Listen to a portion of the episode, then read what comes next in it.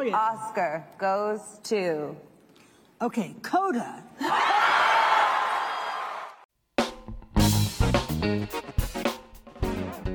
Bienvenidos a toda esa gente del bien que nos apoya en cada episodio. Bienvenido también a aquel o aquella que nunca antes nos había escuchado.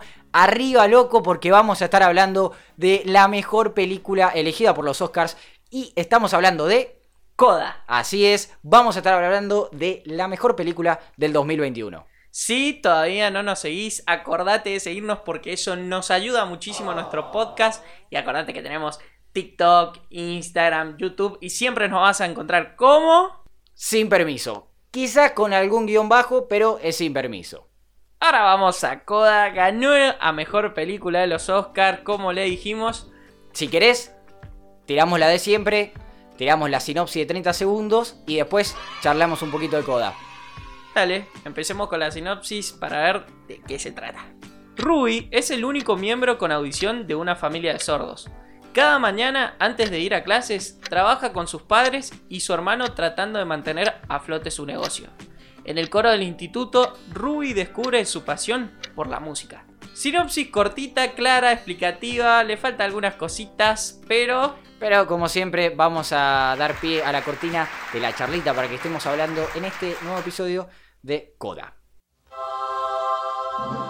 la charlita. Creo que lo primero que se pregunta la gente es si se merece o no el premio Oscar Coda. Yo creo que en cierto punto sí se lo merece. Eh, está bien el decir que bueno, es una remake y que es una película que ya se ha hecho porque también vamos a estar hablando de la familia Belier, eh, que es la peli francesa. Pero yo creo que en cierto punto sí se lo merece. Es difícil adaptarlo.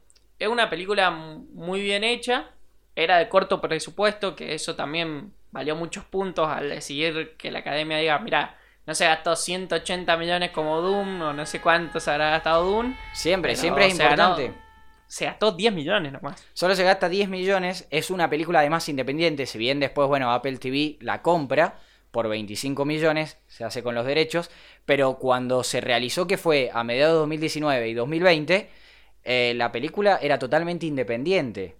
Sí. O sea que en cierto punto también está bueno, por más de juzgarla o no si la merecía, está bueno que una peli independiente gane el Oscar. Y sobre todo porque es una película eh, de- de- con mucha inclusión, ¿no? Porque bueno, la trama ya en sí, que ya la dijiste, eh, tiene eso de, de la familia sorda. La, la película, a ver, es muy muy buena, te llega, tiene muchos momentos emotivos. Sí. Yo creo que te llega siempre Te eh, al corazón y te va a sacar a veces una lágrima. Es lo que mejor hizo la película.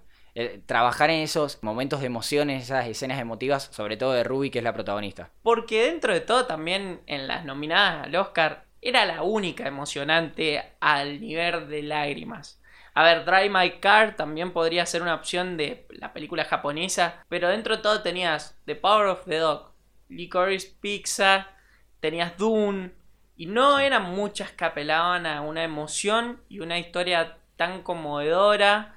Y, y eso también, lo que vos decís, iluminar a un sector que son las personas eh, con problemas de audición y que es tan bueno como lo incluyen en, en esta película, tanto esta como la francesa, Sí. que, que sí, merecido el Oscar, para mí, bien, pero no sé vos si pensás igual que yo, que no fue un año tampoco que una película se destaque, se rompa. Ah, Es que viste que eso, es que eso sucede muy pocas veces. O sea, hay excepciones como, no sé, El Señor de los Anillos, que todos más Sí, o menos ya se sabía que iba a ganar, que ni siquiera está, bueno, sí estábamos vivos, pero no teníamos la edad como Éramos para- bebés. Éramos bebés, pero por ahí uno lo más cerca que tiene es Parasite. Sí. eh, pero, mm, digamos, mucha- muchos críticos, muchas encuestas daban como ganadora a 1917 y Parasite la dejaban en un segundo plano. Sí. Eh, pero bueno, comparando el, año 2019, que, que fue un. que bueno, que se premia en el 2020, es un, año lindo como para comparar y decir.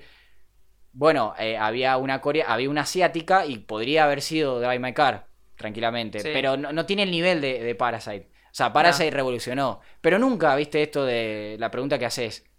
Por eso, Nunca esta, pasa. e- Esta película es muy buena, pero también a otro punto. Revoluciona tanto como las películas ganadoras a mejor película los No. Oscar. No revoluciona. No sé si es porque no es una superproducción, porque no tiene que, no tiene que ser una superproducción para Porque revolucionar. Parasite tampoco tiene muchos. A ver, yo la última que yo creo, digo, revoluciona eh, el mundo del cine y de los Oscars es Parasite. Sí.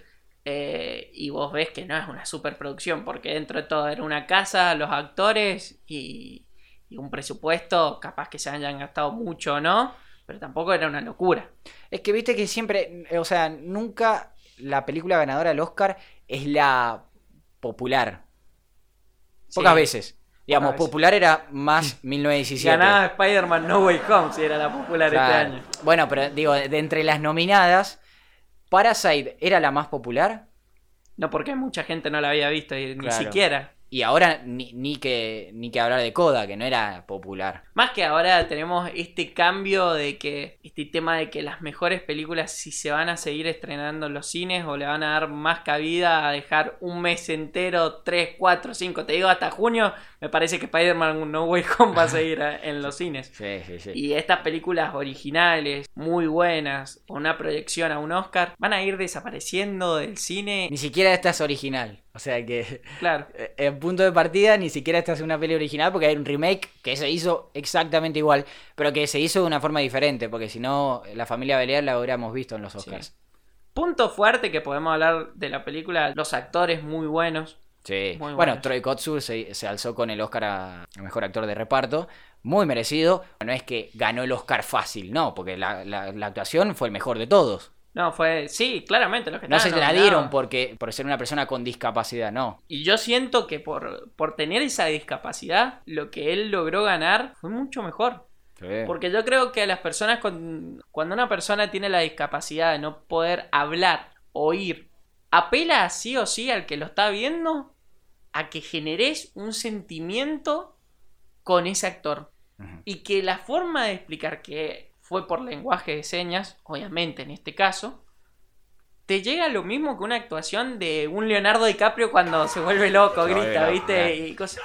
Y esto te llega. Te llega mucho más, llega. él tiene un papel muy importante, sobre todo, bueno, esto es siempre sin spoilers, pero siempre, bueno, al, al final él se emociona mucho con lo que termina pasando con, con su hija, entonces como que te llega mucho más. Yo creo que hay una conexión de, de padre e hija mucho mayor que de madre e hija. O sea, esta película gira en- en re- alrededor de esta familia. La chica es la protagonista. Que hablando de Ruby, que es la protagonista en De este caso, de Coda, una genia cantando. Una genia. Genia. Bueno, ojo que Paula de, de la familia Belier también es una genia Sí, sí, cantando. Para estar en este papel principal, primordial, era que, que canten bien. Sí. La familia Belier es lo mismo que Coda, o sea, una chica que, que vive en una familia que su papá, su mamá y su hermano son sordos. Coda está como inspirada en, en Estados Unidos, en un pueblo pesquero. Esta es en Francia y en el campo. En el campo, como, como todo francés. Claro, en el campo vendiendo queso. Ajá, en el campo vendiendo queso. Bien francés, bien europeo. Claro, pero es eso, son las mismas películas, Son las mismas pelis pero en otro lado del mundo. en otro lado del mundo que por ahí alguna vez se molestaba, che, denle el Oscar a, entonces a la familia Belier, porque Mm. es igual. Sí, sí, eh, el final es igual, to- to- los personajes son iguales, pero la forma de contar la historia creo que no fue igual.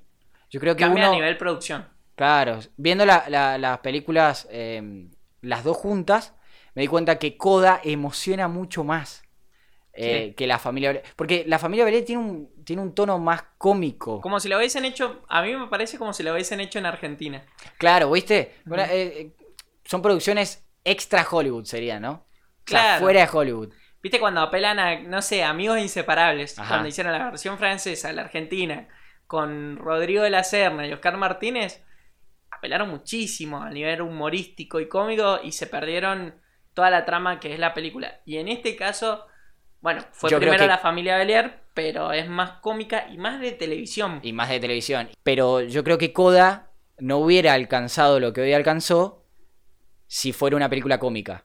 Digamos, No, no. sí o sí tiene que ser una comedia dramática, pero sobre todo dramática, porque los momentos eh, feos, problemáticos que vive Ruby, siento que no, los, que no los vive de igual forma Paula en la familia Belier. Por eso No, es, son totalmente distintos. los principios de las películas son diferentes, los finales son iguales, pero la forma de contar, por eso me quedo con Coda y no con la familia Belier. Y por eso decimos. Obviamente. ver, ¿Es merecida para el Oscar? Sí. Es merecida para Oscar. Ahora, sí, esto es porque la estamos comparando, pero no es que la juzgue a la familia Belier, porque la familia Belier es, es una excelente película. Era una excelente. Lo que pasa es que, bueno- podría en su momento, creo que es el del 2014 Sí, o por ahí. 2014. eh, podría haber ganado como un Oscar a mejor película extranjera en su momento.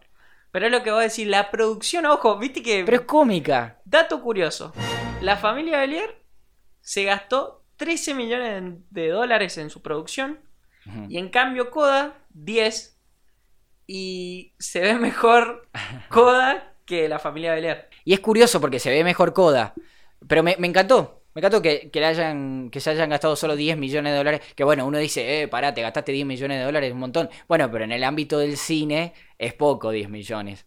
O sea, Sí. lo normal sería lo que hizo Spielberg con West Side Story, que se gastó 100 millones de dólares. O Guillermo del Toro con Nightmare Alley, que se gastó 60 millones. ¿Qué pasa? Que esas películas recaudaron menos de lo que terminaron saliendo. Entonces no, no conviene. Bien que nombraste en, en Nightmare Alley de, de Guillermo del Toro. Van a ser películas. A ver, Coda ya está en Apple TV Y, y está en Amazon. y en Amazon. Porque en Amazon la en A- vimos. Yo también la vi en La, Amazon. la vimos en Amazon. o sea, ya porque- la compraron las plataformas. ¿Quién tiene Apple TV, muchachos? El- ¿Quién tiene Apple Nah, TV, nah, boludo? No tiene nada. El que tiene iPhone. El que tiene iPhone. En Lo Amazon queremos. Prime. Si estás escuchando esto y tenés un iPhone, te queremos, te queremos. Te igual. queremos. Pero eso, retomando, va, van a ser estas películas futuras de que van a ir a todas las plataformas como, como esta, Apple TV, Netflix, Amazon Prime, HBO Max, para que ganen más del presupuesto que invirtieron. Ojalá que no se vayan a las plataformas directamente, pero está el dilema de decir, bueno, entonces para que vayan primero al cine y después a la plataforma, pero ¿cómo vas a comprar al espectador? Porque si vos le decís al espectador, no, no, no, anda, pagá la entrada del cine y en dos meses la tenés en la plataforma. Y va a decir el espectador, no es boludo, va a decir, no, che, espero los dos meses, estoy pagando esto mensual, que venga Coda. Y si Coda, por ejemplo, con Coda, ¿para qué va a ir al cine ahora que recién se estrena ahora si tenés Amazon Prime? Para la gente que ama el cine y que le gusta mucho y le gusta ir a ver las películas al cine, va a seguir yendo. Pero ¿cómo haces con la gente que no suele ir al cine y prefiere verla y ya, ya está acomodada en su casa? No, es un dilema que está pasando el cine hoy en día. Que vaya a saber cómo va a terminar toda esta Sí, historia. ¿hacia dónde, va, ¿hacia dónde va a ir esto? No, no sabemos. Ni, Ni siquiera te digo a, a 50, 100 años, no, te digo a 10 años qué va a pasar. Por ¿Qué va a ahora- pasar a 10 años. Por ahora, gana Coda. Por ahora ganó Coda, eso. Eso es lo Pero importante. a quién le importa si pasó la de Will Smith. ¿a quién le importa? Ah, bueno, buena publicidad para decir que el episodio que hicimos anteriormente fue el de Will Smith y el cachetazo o fetón, que seguramente ya te enteraste porque Sí. todo Twitter, TikTok, Instagram, to- todas las redes sociales, bueno, Facebook también que no usamos, ya- también estuvo ya la lo- repercusión. Ya hablamos de todo lo que pasó y, y cómo manchó también. Porque manchó muchos momentos emotivos que fue capaz que gane Coda. Sí. Y también manchó lo que vos decías, que el actor de reparto que se llevó el Oscar, Menos mal que fue antes, que fue antes, porque eso fue emotivo, porque fue, fue motivo, toda la gente aplaudiéndolo en lenguaje de señas. Fue toda una, emo- Fue una toda una emoción, que todos bueno. haciendo así con la mano, fue, Sí. la verdad que... Capaz. No nos estás viendo, pero nosotros estamos haciendo acá el objeto de mano, pero no nos estás viendo. bueno, pero menos mal que Troy Kotsur lo ganó antes de, de lo que pasó con Will Smith. Porque después del cachetón lo único que queríamos era ver qué decía Will Smith cuando se suba al... Sí, da la, la de la película si Coda ganado no, tanto no importaba para el televidente que estaba viendo esta situación, ya no importaba. ¿Cuánto le pones de estrellitas a Coda? Y te voy a terminar diciendo que Coda, en mi opinión, no vamos a ponerle 5 estrellas porque no es de 5 estrellas, pero vamos a dejarle 4 estrellas. Cuatro estrellas. 4 estrellas. Podría darle 4,5, pero vamos a ser un poco más exigente. Le vamos a dar 4 estrellas. ¿Vos cuánto le das? Le doy cuatro, Sí. pero Tirando no a por 4,5. desmerecer el tema de que es un remake. Ah, vos dando 4 a 3,5. ¿Está bien? No, no, no, cuatro, me quedo en cuatro como Ah, cuatro, vos. Pero sí. por el tema de que es Eso. como una que- remake. No es Eso. original, original, no- original. No, es Parasite que, bueno, eso ya es 5 Claro. directamente, ¿no? Esos cinco. Pero esta, a ver, al ya tener, y más a mí que no lo, con- no lo había contado todavía en el podcast, que yo ya había visto justo La familia Beliar hace unos años. Y cuando vi lo que era Coda y su sinopsis, su trama, no me volvió loco. Entonces, a lo que hablamos, no ser tan, tan, tan original, le pongo un 4. Es que no se merece más, no se merece más. Ahora nos preguntamos, ¿las otras películas nominadas al Oscars tienen más de 4? Yo creo que la única. The Power para- of the Dog creo mí que la tiene un única que 4 le a competía- 4,5. Para mí la única que le competía era The Power of the Dog. Y creo que, que tiene ese 4,5, que si viéndola de Power of the Dog, uno dice, no, 4,5. Y ve Coda dice 4. Lo que pasa es que empieza a esto de, bueno, si Coda ganó el Oscar, entonces mejor. Bueno, pero también es el juego de Netflix contra, contra los Oscars, la, la plataforma Uf, madre. Eso también, eh, otro tema que no, no, no tocamos, eso, eh, eso de que se la den y por primera vez cumplió que, bueno, es de Apple TV, pero no antes no era, pero es la primera vez que le dan a mejor película a una película que está dentro de una plataforma y no fue del cine. Así que eso, amigos, esto fue Coda, así que espero que les haya gustado, amigos, amigas, este nuevo episodio que grabamos y que estamos subiendo hoy lunes y que vamos a subir el próximo jueves otro. No les vamos a decir de qué será porque ya lo vas a estar viendo Sí. seguramente en nuestras redes sociales, por eso es importante que nos sigan ahí. Sí, re importante que nos sigan. Obviamente la volvemos a reiterar. TikTok, Instagram, YouTube, sin permiso, búsquenos como sea, pero busquen sin permiso, síganos y en el podcast también, que nos sirve, como siempre le decimos, demasiado. Así que muchas gracias por estar escuchándonos y compartirlo con ese amigo o amiga si es que vio Coda y si no vio Coda no importa, lo puede escuchar porque esto es sin spoilers. Así que muchas gracias gente. Nos vemos.